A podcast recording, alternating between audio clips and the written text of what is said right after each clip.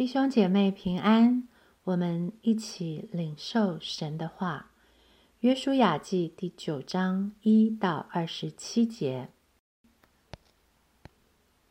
约旦河西住山地、高原，并对着黎巴嫩山沿大海一带的诸王，就是赫人、西摩利人、迦南人、比利洗人、西魏人、耶布斯人的诸王，听见这事。就都聚集，同心合意的要与约书亚和以色列人征战。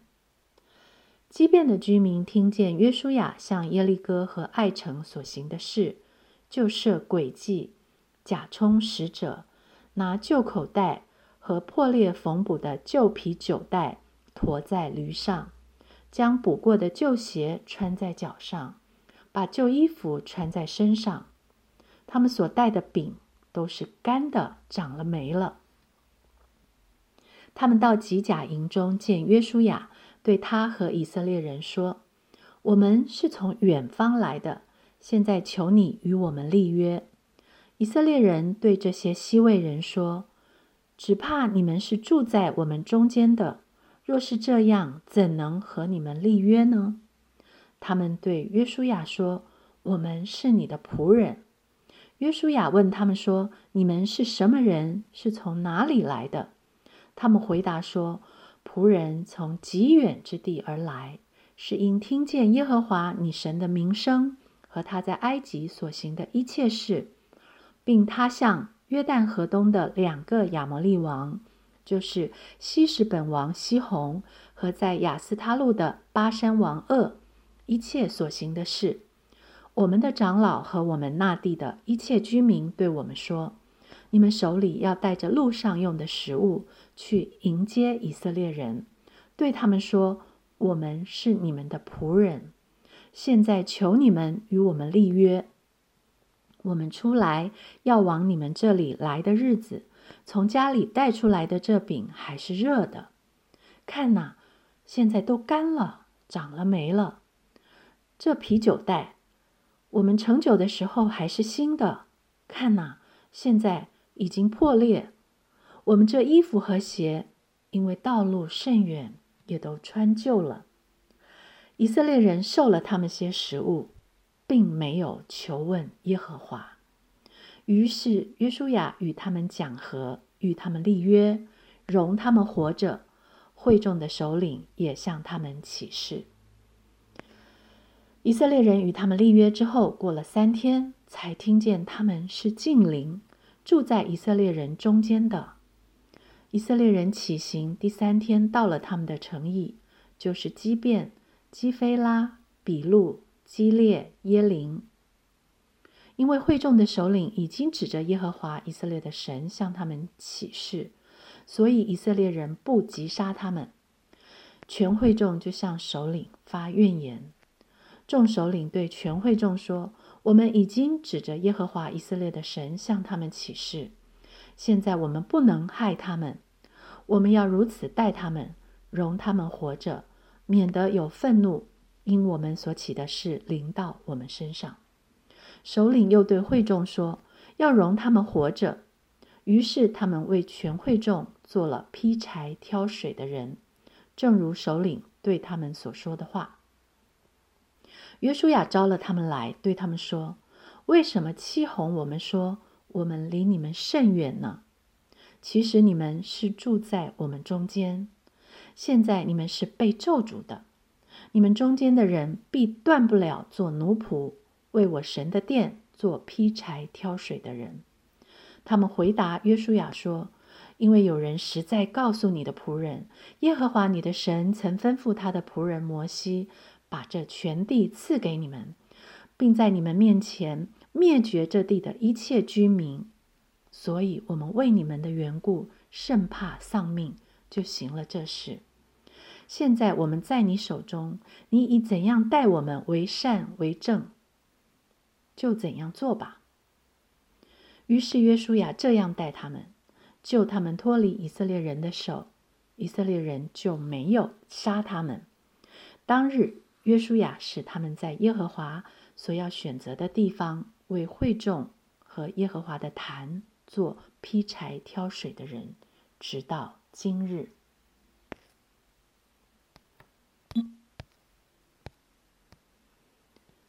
以色列人攻下了坚不可摧的耶利哥，又二度挑战取下了爱城。连连告捷的战机，震动了迦南当地的诸王。他们对以色列的威胁有着不同的反应。有人因为害怕而联合盟友，同心合意要起来攻击以色列人。有人因为恐惧被消灭而前来投降，称臣求和。无论仇敌的反应如何，以色列人当如何应对呢？我们也是一样。也许面对明显来攻击我们的敌人，我们会有警戒之心，会去好好的依靠神。但是面对不明显的敌人，又是放低了姿态跟我们求和的，我们会不会凭靠着自己的判断掉以轻心，忘了寻求神呢？上文告诉我们，以色列人顺利攻下了耶利哥之后，在顺境中曾经凭着自己的眼见对爱城做了错误的判断。前面约书亚记七章二到三节是这样写的：当下，约书亚从耶利哥打发人往伯特利东边靠近伯雅文的爱城去，吩咐他们说：“你们上去窥探那地。”他们就上去窥探爱城。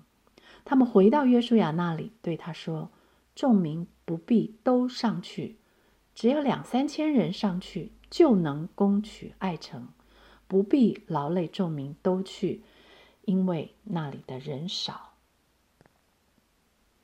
第一次攻打爱城之前，以色列人并没有求问神，神也并没有吩咐他们行动，他们就轻率的自行攻打爱城。现在，当他们重返爱城，终于反败为胜，夺下了爱城，沉浸在成功喜悦中的以色列人。面对着前来向他们求和的畸变人，再一次失去了警醒。他们还是忘了求问神，又凭着眼见中了人的诡计。因为中了诡计，以色列人与在他们中间的畸变人起誓立约，不杀他们。因此。这些外邦人从此要世世代代混杂在他们的民中，不止民众抱怨，更有他们眼前察觉不到，却会日久潜藏的危机在他们身上。在以色列人前往攻打迦南地的敌人，前去得神所赐给他们为业之地的这段过程中。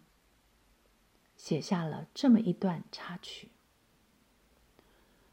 读经的我们，因此要用心揣摩。透过这些人物和事件的叙述，神要告诉我们什么心意呢？什么是我们从他们中间该有的见解呢？有人向你求和，不战而胜，不好吗？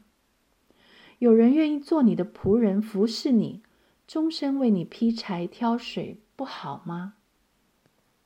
不好，不是和解不好，不是有仆人伺候不好，是并没有求问耶和华。为什么以色列人会犯下这样的错误？神要透过这段历史，让我们警醒什么？不要相信你的眼见，不要贪图一点食物。人的眼目是这么容易被世界上破裂缝补的旧啤酒袋、补过的旧鞋、破旧的衣服、干掉和长霉的饼所欺骗。我们以见以为眼见才为凭，但是眼见竟让人忽略了在信心中求问神。约书亚记九章十四节，以色列人受了他们些食物，并没有求问耶和华。拿人手短，吃人嘴软。除了习惯凭眼见看环境，不活在信心里，另外一个值得我们警戒的致命弱点，是人的私欲经不起一点东西的馈赠诱惑。从人而来的小恩小惠，贪小便宜，竟让我们忘了去求问真正赐恩典的神。我的弟兄，我的姐妹，我们不仅仅是在读一段旧约以色列人的历史，这段经文也是为你、为我写的。我们读经的时候，要把自己放在经文当中，为自己读经。撒旦同样化妆成光明的天使，来与我们求和，要我们跟他妥协。撒旦也总是以似是而非的言论来欺骗我们。让我们接受它，与它共存。撒旦更擅长对我们略施小惠，满足我们肉体的情欲、眼目的情欲和今生的骄傲，使我们陷入试探。生命读经，神的话是为我写的。我读到这段经文，对我的生命有什么冲击？我当如何回应神的话？